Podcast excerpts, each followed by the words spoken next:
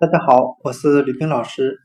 今天我们来学习单词 dizzy，d i z z y，表示眩晕的、头晕眼花的。我们用谐音法来记忆这个单词 dizzy，它的发音很像汉语的地挤，地铁的地，拥挤的挤。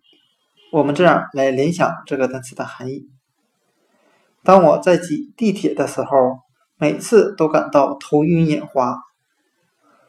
今天所学的单词 “dizzy”，眩晕的、头晕眼花的，我们就可以通过它的发音联想到汉语的“地挤”。